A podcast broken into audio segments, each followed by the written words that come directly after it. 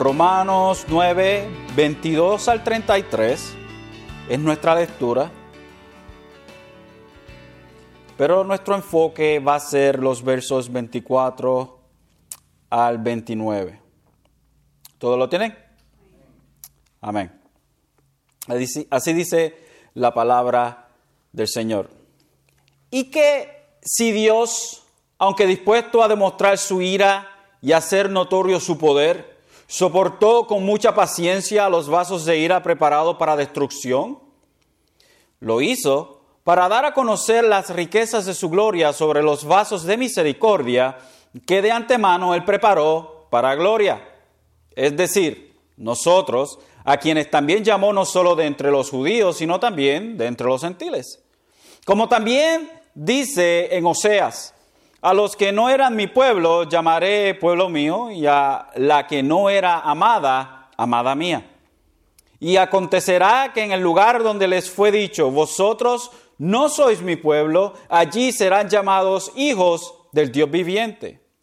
Isaías también exclama en cuanto a Israel, aunque el número de los, de los hijos de Israel sea como la arena del mar, solo el remanente será salvo. Porque el Señor ejecutará su palabra sobre la tierra cabalmente y con brevedad. Y como Isaías predijo, si el Señor de los ejércitos no nos hubiera dejado descendencia, hubiéramos llegado a ser como Sodoma y hechos semejantes a Gomorra. ¿Qué diremos entonces? Que los gentiles que no iban tras la justicia alcanzaron justicia, es decir, la justicia que es por fe. Pero Israel, que iba tras una ley de justicia, no alcanzó esa ley. ¿Por qué? porque no iba tras ella por fe, sino como por obras. Tropezaron en la piedra de tropiezo tal como está escrito. He aquí pongo en Sión una piedra de tropiezo y roca de escándalo, y el que crea en él no será avergonzado. Amén. La libertad del alfarero. La libertad del alfarero es el tema de esta tarde y ha sido este tema por las últimas cinco semanas. La libertad del alfarero. Y en nuestro recorrido de este capítulo hemos sido confrontados con una verdad recurrente. Esta verdad, eh, o sea, es una verdad que, con la cual nos encontramos una y otra vez. Y esta verdad es, la base del argumento que Pablo, que tan magistralmente quiere, quiere dejar claro. Y esta verdad es la cual, como dije, eh, Pablo ha presentado magistralmente, la verdad de la que hablo, la verdad demostrada una y otra vez es la verdad que dice que solo hay un ser en todo el universo libre de hacer lo que le plazca. En otras palabras, que solo hay un ser que verdaderamente tiene libre albedrío. Y no solamente este ser es libre de hacer lo que le plazca, sino que es completamente justo en hacer lo que hace y también en la manera como lleva esto a cabo. Pero aún hay más. Es como los anuncios en la televisión que le están vendiendo algo a uno y de momento al final del anuncio le dice, pero espere, aún hay más. Este ser, todo lo que hace va de acuerdo a su carácter y naturaleza. No va de acuerdo, o perdón, no va en contra de su naturaleza no va en contra de su carácter. Nada de lo que hace va en contra de sí mismo. Y este ser extraordinario obviamente sabemos que es nuestro Dios, a quien Pablo identifica en este capítulo como el alfarero.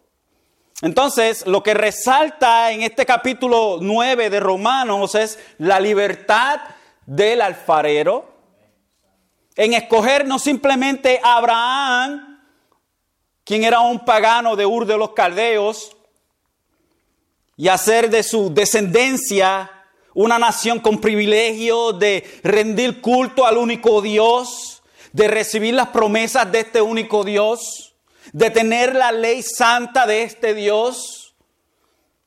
Y como si fuera poco, de donde proviene el Mesías en la carne. Solo que tenemos delante de nosotros es la libertad del alfarero haciendo decisiones que para nosotros parecen ser contraproducentes o en contra de la naturaleza, sin embargo, van completamente en armonía con la naturaleza del que está haciendo las decisiones, quien es nuestro Señor.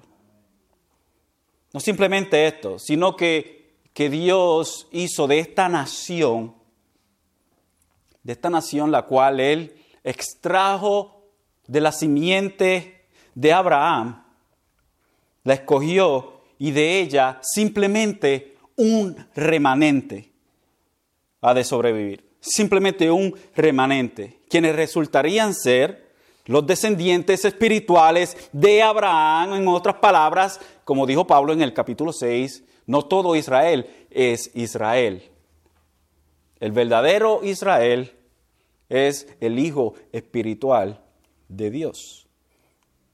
Pero hay más hay más. El alfarero entonces es libre de escoger a quien ama y a quien aborrece. Usted dirá, pero ¿cómo es que es eso? Bueno, vayamos, si usted tiene su Biblia abierta, volvamos nuevamente a este verso que todo el mundo le gusta pasar por encima y no quieren ver.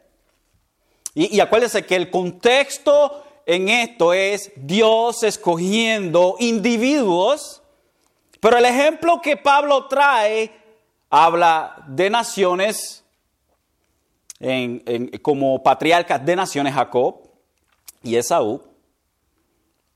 El verso 12, perdón, el verso 13, tal como está escrito, a Jacob amé, pero Esaú aborrecí.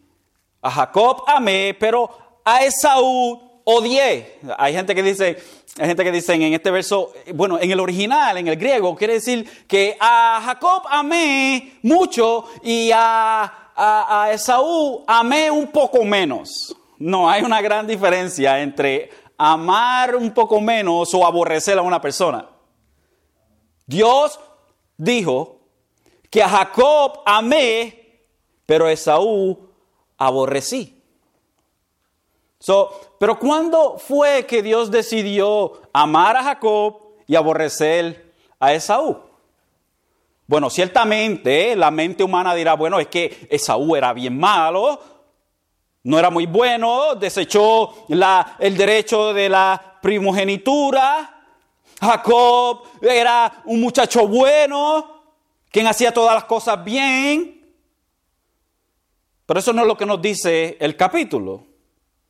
Nos dice el verso 10, no solo esto, sino que también Rebeca cuando concibió mellizos de uno de nuestro padre Isaac, porque aun cuando los mellizos no habían nacido, y no habían hecho nada, ni bueno ni malo. ¿Para qué? Para que el propósito de Dios, conforme a su elección, permaneciera no por las obras, sino por aquel que llama. ¿Y quién es el que llama? Dios. Entonces, la decisión de Dios, amar a Jacob, no es basada en lo que Jacob hizo o iba a hacer, ni en la, ni en la, ni, ni la decisión de Dios de aborrecer a Saúl, no fue tampoco en base de lo que Jacob hizo perdón, Esaú hizo o iba a hacer.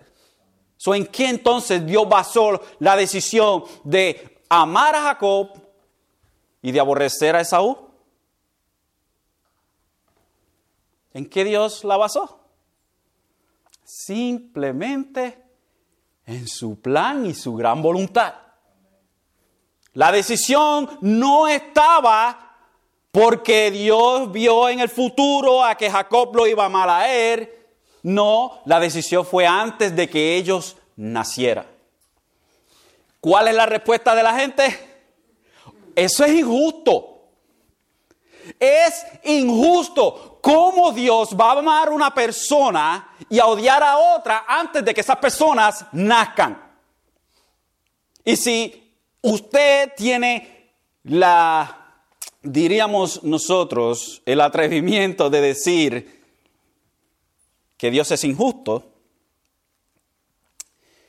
mira el verso 14. Porque hay alguien que está haciendo la misma pregunta que usted. ¿Qué diremos entonces? ¿Que hay justicia en Dios? ¿Qué dice Pablo? De ningún modo, y sabemos que esa, como hemos visto en otras ocasiones, Pablo ha utilizado en esta epístola esa, esa forma negativa, el negativo más negativo que hay en la lengua griega, que esencialmente es no, no, no, no, no y no, jamás. En Dios no hay injusticia. Si, Dios escogió amar a Jacob antes de él nacer, la gloria sea a Dios. Si Dios, si Dios escogió aborrecer a, Saúl, a Esaú antes de su nacimiento, gloria sea a Dios. el alfarero es libre de escoger a quien ama y a quien aborrece. También es libre de tener misericordia y compasión de quien Él quiera. Y, es, lo que nosotros vemos después en el, en el versículo 15, porque dice a Moisés, tendré misericordia del que yo tenga misericordia y tendré compasión del que yo tenga compasión. ¿Por qué? ¿Por qué? ¿Por qué Dios va a tener compasión y misericordia de quien Él quiera? Bueno, el verso 16 nos dice así que no depende del que quiere ni del que corre, sino de Dios que tiene misericordia para que no dependa del hombre. El hecho de que nosotros venimos a Dios y que Dios tiene misericordia de nosotros, de traernos hacia Él, eso no reside en nosotros. El hecho de que Dios tenga compasión y misericordia de nosotros no es porque no las ganamos. Right? Ninguno de nosotros se merece la compasión ni la misericordia de Dios. Ninguno de nosotros. ¿Qué es lo que nosotros nos merecemos? La justicia de Dios. Right? Gente dice, Dios es injusto. ¿Ok? Dios es injusto. ¿Ok? Pues vamos entonces a emplear la justicia de Dios. La justicia de Dios nos dice a nosotros que cada uno debe morir por su pecado. Es lo justo. Sin embargo, Dios fue misericordioso con quien Él quiso ser misericordioso. Dios es misericordioso y bondadoso con quien Él quiere ser misericordioso y bondadoso y jamás se nos, entre en la mente a nosotros que nosotros podemos doblarle el brazo a Dios a que sea misericordioso con nosotros. Jamás. Right? Así que no depende del que quiere ni del que corre, sino de Dios que tiene misericordia. Pero hay algo más también tiene el derecho de hacer, o perdón, tiene también el libre albedrío o la libertad de endurecer a quien Él quiera. No simplemente Dios tiene misericordia del que quiere, pero también endurece al quien Él quiera. Continúa diciendo Pablo en el verso 16, 17, dice, porque la escritura dice a Faraón, para esto mismo he levantado. ¿Para qué? ¿Para qué Dios levantó a Faraón? Este, este rey de Egipto que tenía esclavizado a su pueblo. By the way, Dios le había dicho a Abraham que el pueblo iba a estar esclavizado por 400 años. Israel tuvo en Egipto por 430 años. 30 de esos años fue en libertad. El resto de los 400 fue en esclavitud. Yo se lo había dicho a Abraham hasta que, hasta que llegara the fullness of the, of the Canaanites, eh, hasta que llegara al cielo el pecado de los cananeos que estaban en la tierra que iba a habitar Israel. Y esto lo vamos a ver un poco más adelante, el por qué Dios permitió de que los cananeos habitaran en la tierra prometida por 400 años antes de que Israel llegara y los despojara de ella. So, este rey tenía esclavizado a Israel y, obviamente no los tenía esclavizado a ellos por 400 años porque el hombre no iba a vivir 400 años. Pero el que le tocó entonces ver las maravillas y las grandezas de Dios a este rey era el clímax entonces de la esclavitud de Israel en Egipto. La punta más alta, el pináculo. Dice que a este hombre, para esto mismo, le dice Moisés a Faraón, Dios a través de Moisés a Faraón le dice, para esto mismo te he levantado, para demostrar mi poder en ti y para que mi nombre sea proclamado por toda la tierra. So Dios levantó a Faraón, este rey pagano, ¿para qué? Para, para Dios hacer milagros a través de Faraón y bendecir a toda la tierra. No, para que siguiera la esclavitud y no simplemente eso, sino que cuando Moisés viniera a pedir la libertad del pueblo, él endureciera su corazón. Acuérdese que Dios le dijo en el camino de Moisés, el camino de Moisés hacia Egipto, Dios le dijo a Moisés, yo voy a endurecer el corazón de Faraón para que no deje ir al pueblo. ¿Y por qué Dios no quería que Faraón dejara ir al pueblo? Para Dios demostrar su poder. ¿Cómo Dios demostró su poder? A través de las plagas. Y ciertamente esto es lo que vemos más adelante cuando, cuando Raab la ramera dice, aquí, aquí en Jericó todo el mundo tiene miedo de ustedes, porque se oyen las grandezas del Dios de ustedes. entonces, Dios levantó a este hombre con el propósito de que él le hiciera oposición. No es, oh, si Faraón se hubiese arrepentido y Faraón, pues Dios hubiese hecho otra cosa. No, era el plan de Dios desde antes de la fundación del mundo. Este hombre Dios lo levantó para que le hiciera oposición. ¿Y sabe qué? Él fue culpable de eso mismo. Él fue culpable de sus propias acciones. Sin embargo, Dios lo levantó para que hiciera exactamente lo que hizo, de oponerse a Dios y Dios demostrar su gloria. Dios demostró su gloria en Faraón cuando mandó las plagas. Qué grande, ¿no? Así que del que quiere tiene misericordia, del que quiere endurece. Dios endureció ciertamente a Faraón. Dios lo endureció. Pero a la misma vez, Faraón endureció su corazón. Aquí vemos la soberanía de Dios a la par con la responsabilidad del hombre armoniosamente. Continúa Pablo el verso 19, me dirás entonces, y este es nuevamente el argumento del hombre invisible que hemos presentado en anteriores ocasiones, del que dice de que esto no es justo. El verso 19 dice, más dirás entonces, ¿por qué pues Dios pues todavía reprocha a Dios? Porque ¿quién resiste a su voluntad? Entonces yo no soy culpable de lo que hago porque al final del día yo voy a hacer lo que Dios dice que yo haga, me guste o no me guste. Right?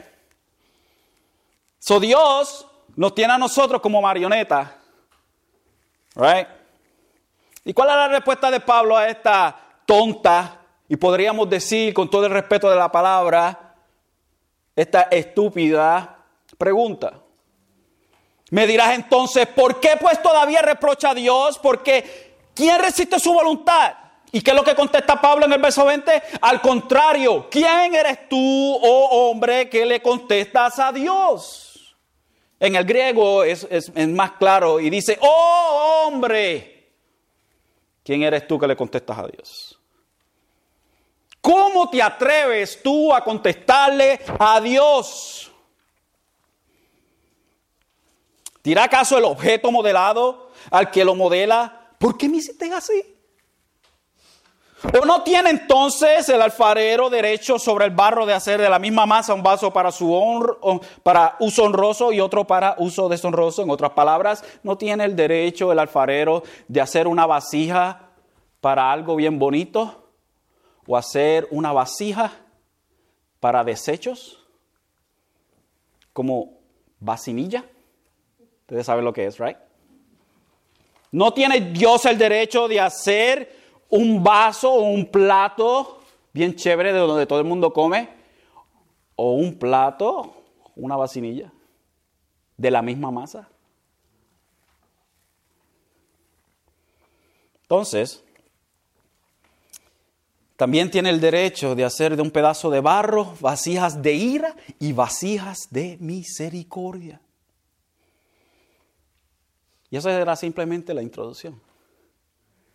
Hoy en esta tarde entonces vamos a ver la libertad del alfarero demostrada en la paciencia para con los vasos de ira y en el de hacer de dos, uno. En el hacer de dos, uno. De dos pueblos, un solo pueblo. So vamos al verso 22 entonces, a lo que vinimos hoy. Dice Pablo el verso 22. ¿Y qué si Dios, aunque dispuesto a demostrar su ira y hacer notorio su poder, soportó con mucha paciencia a los vasos de ira preparados para la destrucción?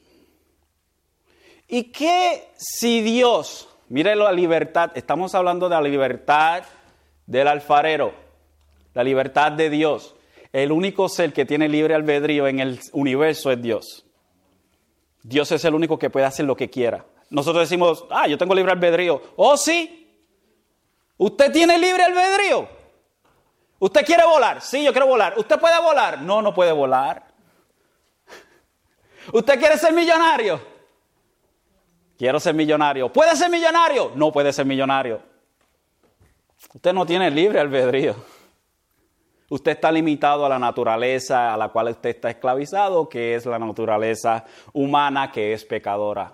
So que usted va a ser de acuerdo a su naturaleza, que es pecar.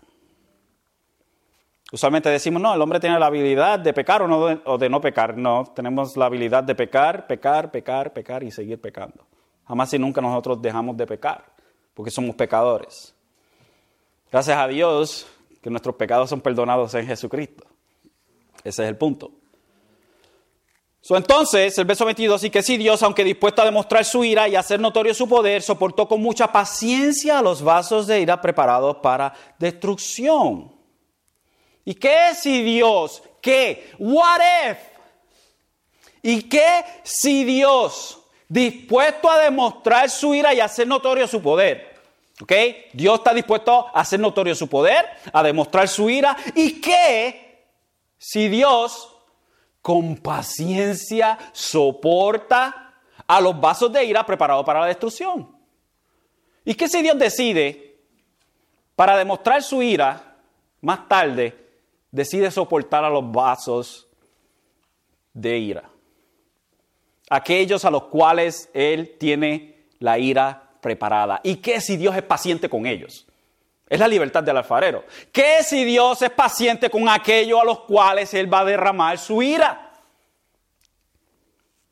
Dejamos, acuérdense que nuestro punto de comienzo es la libertad de Dios en hacer lo que Él quiere. ¿Y qué si Dios quiere? Para demostrar su ira más adelante, simplemente quiere en paciencia aguantarla. Pero ¿para qué Dios va a hacer esto? Pablo nos da la contesta en el verso 23. ¿Para qué Pablo? Bueno, lo hizo para dar a conocer las riquezas de su gloria sobre los vasos de misericordia que de antemano Él preparó para gloria. ¿Para qué Dios hizo esto? ¿Para qué Dios hizo algo que parece cuestionable? Porque a alguien que se merece ira, se le debe dar ira. Pero ¿para qué Dios aguantó su ira? ¿Para qué Dios en su, en su gran voluntad, decidiendo tener paciencia y su ira entonces demostrarla más adelante, más tarde, decidió en su paciencia aguantar y aguantar? ¿Para qué lo hizo? Bueno, para entonces él demostrar las riquezas de su gloria. O su gloria, lo grande que en él, que es él, sobre los vasos de misericordia. So, Dios aguanta la ira para demostrar a los que Él desde antemano en su gran conocimiento escogió para su gloria, Lo hizo para demostrar su misericordia en ellos. Para que su misericordia se viese más evidente. Es el contraste que hacemos con el Evangelio, ¿right? Nosotros no podemos compartir el Evangelio, sin, que es las buenas noticias. Nosotros no podemos compartir las buenas noticias sin dar malas noticias primero. Porque si nosotros no le decimos a alguien, ven a Jesucristo, porque estás en un gran problema. El problema es que vas de camino a tormento eterno y que tú no te puedes salvar a ti mismo y que no tienes nada en ti que te pueda hacer recto delante de Dios aparte de Jesucristo. Si nosotros presentamos entonces el Evangelio como ven a Dios para que Él arregle todas tus cosas, ven a Dios para que todo te salga bien y todo eso, pues la mayoría de la gente va a venir. Pero no van a venir en una verdadera conversión. No, van a venir para que Dios resuelva su problema.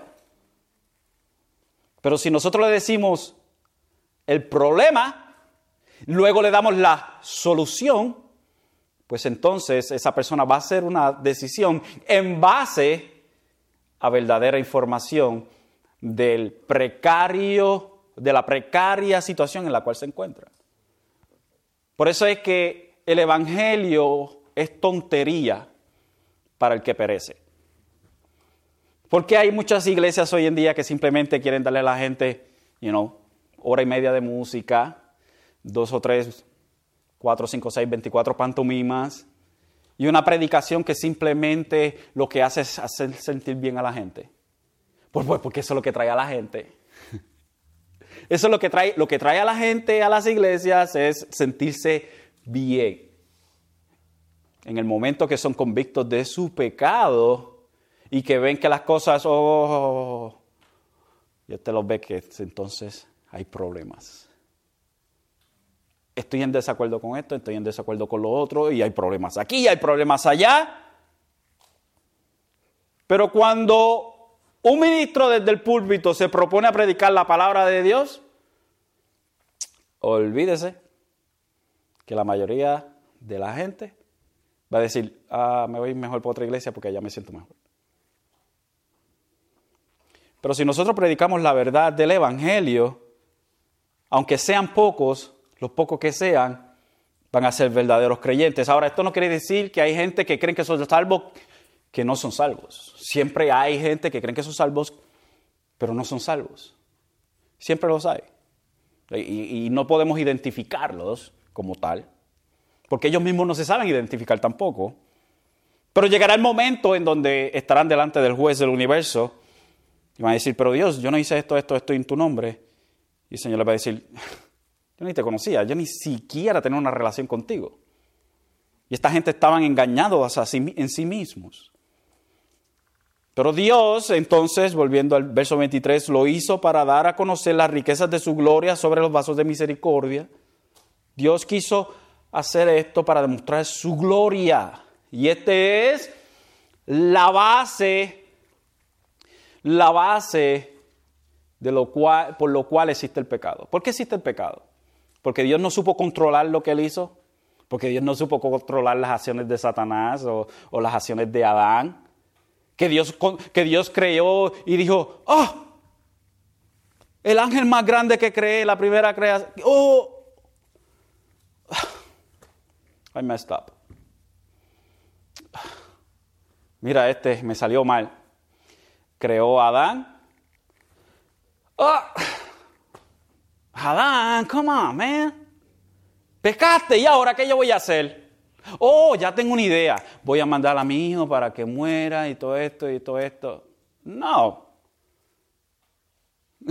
Satanás pecó. Adán pecó el resto de la humanidad está en pecado y ustedes saben todo lo que esto va a resultar. No en nada más ni nada menos que la gloria de Dios. Algo que no hubiésemos conocido nunca de Dios si nadie hubiese pecado, fuese la misericordia y la bondad de Dios. Si Dios no hubiese decretado desde antes de la fundación del mundo que Adán, cayera, no hubiésemos conocido atributos de Dios y no hubiésemos conocido a Dios por completo.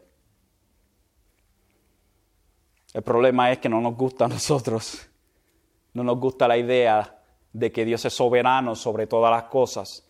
Si Dios no hubiese estado en control en la caída del hombre, mire, ese no es un Dios que yo quiero adorar. Mejor fuese un ateo. Porque entonces ese Dios no puede controlar las acciones, no puede controlar nada. Nada. Si Dios es soberano y no puede controlar las cosas, entonces no es soberano. Hacemos a Dios bien diminutivo. Pero Dios no es como nosotros. Tú creías que yo era como tú, pero yo no soy como tú.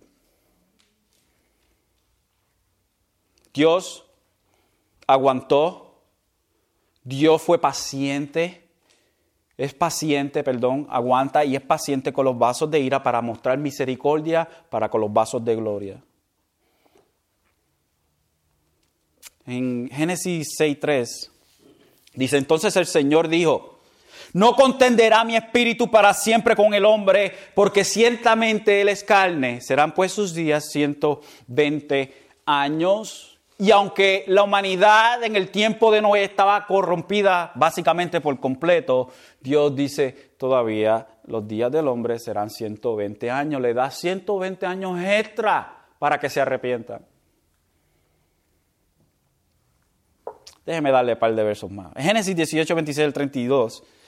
Dice, entonces el Señor dijo, si hallo en Sodoma 50 justos, esto es la plegaria de Abraham para con Dios. Abraham le dice, pero Señor, si en, si, en, Sodoma y en Gomorra hay, hay por lo menos 50 justos, tú lo vas a destruir. Que esté lejos de ti, el Dios justo. Entonces el Señor dijo, si hay en Sodoma 50 justos dentro de la ciudad, perdonaré a todo el lugar por consideración de ellos. Interesante, perdonaré a toda la ciudad en consideración de estos justos. Si hay 50 justos, yo perdono a toda la ciudad. Oh, perdón, aguanto el castigo, el juicio debido hacia ellos por esos justos. Y Abraham respondió y dijo, he aquí ahora me he atrevido a hablar al Señor y yo soy polvo y ceniza. Tal vez falte cinco, falten cinco para los cincuenta justos, o sea, cuarenta y cinco. ¿Destruirás por los cinco toda la ciudad? Y él respondió, no la destruiré si hallo allí cuarenta y cinco. ¿Qué está haciendo Dios? ¿Qué está demostrando Dios? Su paciencia. Su paciencia. En, en Reyes 21-29, Primera de Reyes 21-29 dice, ¿ves cómo Acab se ha humillado, uno de los peores reyes de Israel, delante de mí? Porque se ha humillado delante de mí, no traeré el mal en sus días, pero en los días de su hijo traeré el mal sobre su casa. Nehemías 9:17. Rehusaron escuchar y no se acordaron de las maravillas que hiciste entre ellos. Endurecieron su servicio, o sea, su cuello, y eligieron un jefe para volver a su esclavitud en Egipto. Pero tú eres un Dios de perdón, clemente y compasivo, lento para la ira y abundante en misericordia, y no los abandonaste. Y el Salmo 86, 15 dice, mas tú, Señor, eres un Dios compasivo y lleno de piedad, lento para la ira y abundante en misericordia y verdad. Nadie puede traer y poner a Dios en el asiento de los juzgados diciendo que Dios no es paciente y no es misericordioso. Pero esta misericordia Él la despliega con quien Él quiera. Y jamás nosotros podemos decirle a Dios, Dios, ¿por qué tú fuiste misericordioso con fulano de tal? Y con Zungano no fuiste misericordioso. ¿Qué te pasa a ti, Dios? ¿Eres injusto o qué? Jamás y nunca nosotros podemos decir eso de Dios. Isaías 5, 1 al 4, y sé que voy rápido por estos versos, pero lo puedo apuntar. Isaías 5, 1 al 4 dice, Cantaré ahora a mi amado el canto de mi amado acerca de su viña. Mi bien amado tenía una viña en, un en una fértil colina.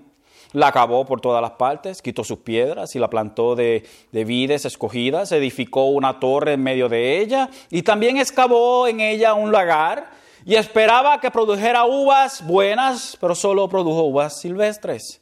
Y ahora, moradores de Jerusalén y, el hombre de, y hombres de Judá, juzgar entre mí y mi, y mi viña. ¿Qué más se puede hacer por mi viña que yo no haya hecho en ella? Porque cuando esperaba que produjera uvas, uvas buenas, produjo uvas silvestres, y esto es hablando de Israel, la paciencia de Dios con su pueblo. Y Apocalipsis 2.21 dice, hablando de Jezabel, o sea, ella no se llamaba Jezabel, pero la compara las acciones de ella con las de Jezabel. Jesucristo mismo dice, le he dado tiempo para arrepentirse y no quiere arrepentirse de su inmoralidad. Dios le había dado tiempo a esta mujer, una mujer real, no estamos hablando aquí, usualmente decimos el espíritu de Jezabel, no, estamos hablando de una mujer real, que Jesucristo compara con Jezabel en la iglesia de Tiatira. Y le dice, le he dado tiempo para arrepentirse y no quiere arrepentirse de su inmoralidad. Dios le dio tiempo para que se arrepintiera. Sin embargo, esta mujer nunca se arrepintió, porque fue el ultimátum que se le había dado y ya no había regreso para ella. Pero Dios, lo que vemos en esto es la paciencia de Dios aún con aquellos que somos vasos de ira. So, el alfarero es libre de ser paciente para su gloria. Y número dos, entonces el alfarero es libre de hacer de dos uno. Y seguimos, seguimos entonces con nuestra base de la libertad del alfarero. Y el verso 24 dice, es decir, nosotros, ¿quiénes son aquellos vasos de misericordia? Es decir, nosotros a quienes también llamó y este llamado, ¿cuál es? Es el llamado eficaz del Espíritu Santo en nosotros. Es cuando una persona es traída a convicción de pecado y es hecha a nacer de nuevo por la obra del Espíritu Santo. A quienes también llamó, no solo de entre los judíos, sino también de entre los gentiles. Y Pablo, en los versos 25 y 26, utiliza o sea, para entonces demostrar que los gentiles, al igual que los judíos, entonces son parte del pueblo de Dios. Pero no solo esto, sino que es profetizado en el Viejo Testamento. El hecho de que los gentiles iban a ser parte del, del pueblo de Dios había sido entonces predicho, profetizado en el Viejo Testamento. Y ustedes saben que Pablo no trae argumentos sin tener, sin tener de dónde presentar el argumento. Siempre quiere presentar el argumento con las escrituras. Así que él cita entonces a Oseas. Dice, como también dice Oseas, a los que no eran mi pueblo, llamaré mi pueblo, y a la que no era amada, amada mía. Y acontecerá que en el lugar donde les fue dicho, vosotros no sois mi pueblo, allí serán llamados hijos del Dios viviente. So, por mandato de Dios, Oseas, este profeta, se casó con una mujer que se llamaba, Gomer. Ella no, no, fue, no, era fiel a él, o sea, se, transformó en una mujer entregada a la, a la prostitución y concibió dos hijos en esa prostitución. Dios le dijo, cásate con Gomer, una prostituta. Y todo esto era para simbolizar la relación de Dios con Israel. Interesante, qué, qué clase de drama, ¿no? So, esta mujer es, es una, una, prostituta, esto está en, en, en, Osea, Oseas 2.4 para ser más específico. Y ella da a luz a Osea tres hijos, a Jezreel, lo Ruama y lo Amí. So, dos hijos y una hija. Los últimos dos, Lurama, hija, y lo a mí es el otro hijo. Y aquí entonces nos ocupamos de ella, de Lurama y de lo a mí, que tienen estos nombres, tienen un significado. So, Lurama significa no mi amado y lo a mí significa no mi pueblo. Son los nombres de estos hijos de la esposa prostituta de Oseas tienen un símbolo y quieren decir la relación que hay entre Dios y su pueblo Israel. Qué interesante, ¿no? Oseas, entonces en vez de rechazar a su esposa por ser prostituta, estaba en todo su derecho, vuelve, después que ella da a, luz a los hijos, ella se va otra vez a prostituirse, entonces, y él vuelve y la compra de nuevo para él. So, misericordiosamente la reintegra a su antigua posición de honor en su casa como la madre de sus hijos. De modo que no mi amada pasa a ser mi amada y no mi pueblo pasa a ser mi pueblo. So, en los nombres de estos dos hijos, de esta hija, eh, hijo de, Oseas y, y, Gomer, está simbolizado en los nombres de ellos, o lo que quieren decir estos nombres, la relación de Dios con Israel. Y cómo Dios entonces, a través de la historia de, de Oseas, de la vida de Oseas, está simbolizando su relación con Israel de alguien que él dice, no mi amado, o no mi pueblo a alguien que sí es mi pueblo y sí es mi amada. Ahora, estoy lidiando en el contexto del Viejo Testamento. So, ¿A quién le está hablando Dios a través del profeta Oseas y, y, con su vida está simbolizando la relación con Israel, las tribus del norte? Acuérdense que Israel se dividió, diez tribus hacia el norte, dos tribus hacia el sur. Las tribus del sur se llamaban Judá y las tribus del norte se llamaban Israel. So Dios está hablando a través del profeta Oseas a Israel. Ahora, ¿qué hace Pablo entonces cogiendo unos versos que hablan de Israel, de la relación de Dios con Israel, para hablar de gentiles? Parece la hermenéutica de muchos hoy en día, ¿right? Sacar el verso fuera de contexto para hacer el dichoso ¿cómo se dice? pretexto. Eso es claro, entonces, por lo, consiguiente, que lo que Oseas describe es el pecado, castigo y restauración, entonces, de Gomer, un símbolo del pecado de Israel y de su castigo y de su restauración. Pero ¿por qué Pablo está utilizando esto? Bueno, el contexto inmediato de lo que se está hablando a través de la historia de Oseas y la relación de Dios con Israel, bueno, es obviamente sobre, sobre Israel. Pero lo que nos debe a nosotros interesar y la razón por la cual Pablo está utilizando esto es por las acciones tomadas por Dios. Las acciones tomadas por Dios que nos dice Pablo, dice como también dice en Oseas, a los que no eran mi pueblo, llamaré a mi pueblo. Es Dios tomando la iniciativa y haciendo que gente que no eran su pueblo fuesen su pueblo. A gente que no eran de su amor, no eran amados por Él, los hace ahora gente que son amados por Él. So, el contexto general es de Dios trayendo para sí gente que no eran de Él. So, ese es el contexto y por eso es que Pablo lo utiliza de esta manera. Y en el lugar en donde les fue dicho, vosotros no sois mi pueblo, allí serán llamados hijos del Dios viviente la razón por la cual Pablo utiliza entonces a Oseas es para demostrar cómo Dios entonces trae para sí un pueblo que no era de él. Y eso es lo que él está diciendo en los versos anteriores, que en el verso 24 Dice, nosotros a quienes también llamó, no solo de entre los judíos, sino también dentro de los gentiles. La idea es de presentar la unidad entonces del pueblo llamado de entre Israel y de entre los judíos. Obviamente Dios no llamó a todos los judíos, perdón, a todos los, los gentiles, porque si no estamos hablando de universalismo. Y somos herejes y usted tiene todo el derecho de largarse de aquí. porque soy un hereje. Eso no estamos hablando de universalismo. Estamos hablando que Dios escogió para sí gentiles. Pero Pablo no termina ahí. En el verso 27, él cita a Isaías. Y dice, Isaías también exclama en cuanto a Israel, ok, me refería a los gentiles, ahora ustedes judíos. Eh, Isaías dice, aunque el número de los hijos de Israel sea como la arena del mar, solo el remanente será salvo.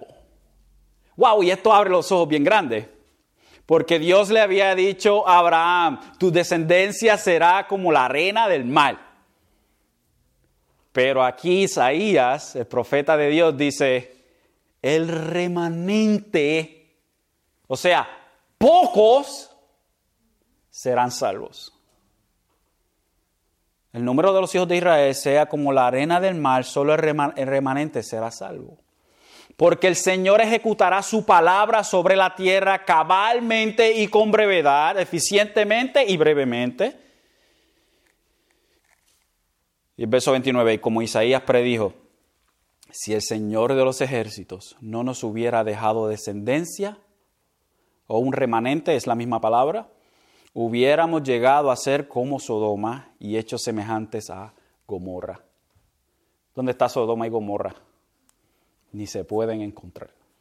So, si no llega a ser porque Dios deja un remanente de Israel, hubiese desaparecido por completo. So, el remanente es salvo, y, aquí estamos hablando más, aquí, aquí podemos expandir nuestro horizonte y hablar, más escatológicamente, o sea, hablar de las cosas del fin que ciertamente el pueblo de Israel, los que se van a salvar, y, Apocalipsis nos, nos, eh, eh, nos, habla, y el libro de Daniel, que, que son muy pocos. Es más, de cada tres judíos, simplemente uno es salvo. Imagínense. Muy pocos serán salvos. Y a través de la historia de Israel, cuando Jesucristo vino, y esto lo vemos en en, la primera venida de Jesucristo. Cuando Jesucristo vino, la mayoría de Israel rechazó a Jesucristo. A mí, todo el mundo quería ser sano, todo el mundo quería eh, un beneficio de Jesucristo. Y eso lo vemos en, la historia de, la repartición de los, de los panes, que habían 5 mil hombres, en realidad son como 25 mil personas. Y este milagro tan grande que se hizo, imagínense, esta gente comieron peces que nunca habían estado en el mar. Esta gente comieron, comieron pan que nunca fue preparado. pan y peces que nunca habían sido procesados por mano humana. Y esta gente recibieron esto y automáticamente querían hacer a Jesucristo rey. Ahí mismo. Oh, este este hombre acabó de hacer algo de la nada. Jesucristo se va y los deja y, usted, y les dice, ustedes vienen a mí porque yo les lleno el estómago. Y, en, Juan capítulo 3 se nos presenta, ah, perdón, Juan capítulo 2, a los últimos dos versos, se nos presenta que, Jesús, que muchos creían en Jesús, pero Jesús no creía en ellos. ¿Qué quiere decir eso? Que tenían una fe superficial. Ellos querían los beneficios de Jesucristo, pero no el mensaje de Jesucristo. Y, si nosotros empezamos entonces a aplicar eso dentro de, nuestro contexto eclesiástico, o sea, de, lo que es la iglesia, eh, ciertamente eso ¿Por qué usted cree que gente inconversa se pasa diciendo, ora por mí? Presenten a fulano de tal en oración. A gente que no, que no tiene ninguna relación con Dios. ¿Por qué?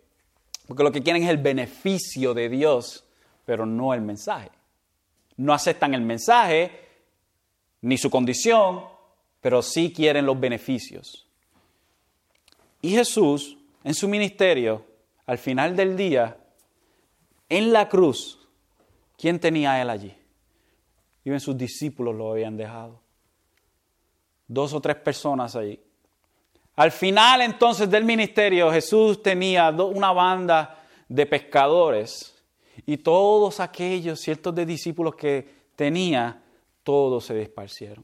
Cuando Jesucristo habla y le dice a los fariseos, le dice, le está hablando del comer del pan, que Él es el pan de vida. Y cuando Jesucristo le dice a ellos que ellos no creen en Él, y la razón por la cual ellos no creen en Él es porque ellos no son de sus ovejas, ¿Qué dicen ellos? ¡Wow! Esto es difícil. Y se fueron. Y que Jesucristo le pregunta a sus propios discípulos, ¿ustedes también se quieren ir? Eso que al final del día Jesucristo tenía básicamente una banda de 12 pescadores y unos cuantos por aquí o por allá. Pero todo el mundo quería el beneficio de Jesucristo. 25 mil de un cantazo estaban detrás de él para hacerlo rey. En el momento de la Via Crucis y de, su crucifixión, ¿quién tenía dos o tres gatos? todo el mundo quiere el beneficio de Dios. Y lo que habían simplemente unos cuatro, unos cuatro, unos cuantos que creían en Él. ¿Quiénes fueron los que creyeron en Él cuando Él vino en, la en su primera, primera venida? El verdadero Israel. ¿Quiénes son los que van a clamar y que van a mirar hacia el pasado, del futuro mirando hacia el pasado, diciendo en Isaías 53, nosotros nosotros le dimos a Él por crucificado. Él llevó nuestras cargas. Nosotros, por nosotros. ¿Quiénes son esos? El remanente de Israel. Siempre había y siempre va a haber un remanente. So, ese remanente de Israel y los judíos hacen el pueblo de Dios. Si el Señor de los ejércitos no nos hubiera dejado descendencia, hubiéramos llegado a ser como Sodoma, hubiésemos desaparecido y hecho semejantes a Gomorra. que esta cita de, Isaías es en Isaías 10, 22 al 23. Y lo que Isaías, en su contexto inmediato, el profeta, lo que hace es que está prediciendo lo que va a suceder debido a la invasión de Asiria en Israel, que iba a reducir el número de ellos grande. Bueno, tanto iba a ser reducido el número que desaparecieron. Y lo único que quedaron fueron dos tribus. Dios envió a Siria como su vara de hierro para juicio y desapareció el reino del norte por completo. Por eso es que hay gente dice, eh, eh, se están buscando las diez tribus perdidas de Israel. ¿Alguna vez ha oído eso? Bueno, las diez tribus de Israel no están perdidas porque siempre había gente de otras tribus en Judá. Entonces, ¿qué quiere decir Pablo con esto? Bueno, que él, el alfarero, es libre de escoger a quien él quiere para la salvación, para el trabajo que él quiera. Que no todo Israel era Israel que Dios escogió de Israel a lo que él iba a salvar, igual que de entre los judíos. Quien Dios quiere va Dios quiere, Dios va a salvar. Y la mano del hombre no puede impedir esto. Dios hace su llamado eficaz y lo lleva a cabo y nadie puede detener la mano de Dios y nadie puede decirle a Dios, Dios eres injusto. Dios, tú eres un gran Dios déspota, que no sabes lo que haces y que eres injusto. ¿Cómo tú te atreves, Dios, a hacer tal semejante cosa? No, porque Él es el alfarero. Y a pesar de las decisiones que Dios hace, a nosotros no nos gusta. Él es el alfarero y jamás y nunca va en contra de su santidad y su justicia con esto delante de nosotros, que nos pone a nosotros bien pequeños y pone a Dios en el pedestal que le toca a Él, ¿cuál debe ser entonces nuestra reacción? La reacción de nosotros ante tan gran majestad y soberanía es nosotros decir, gloria sea Dios por su misericordia para con nosotros, de que Él no nos ha destruido como hizo con Sodoma y con Gomorra. Amén.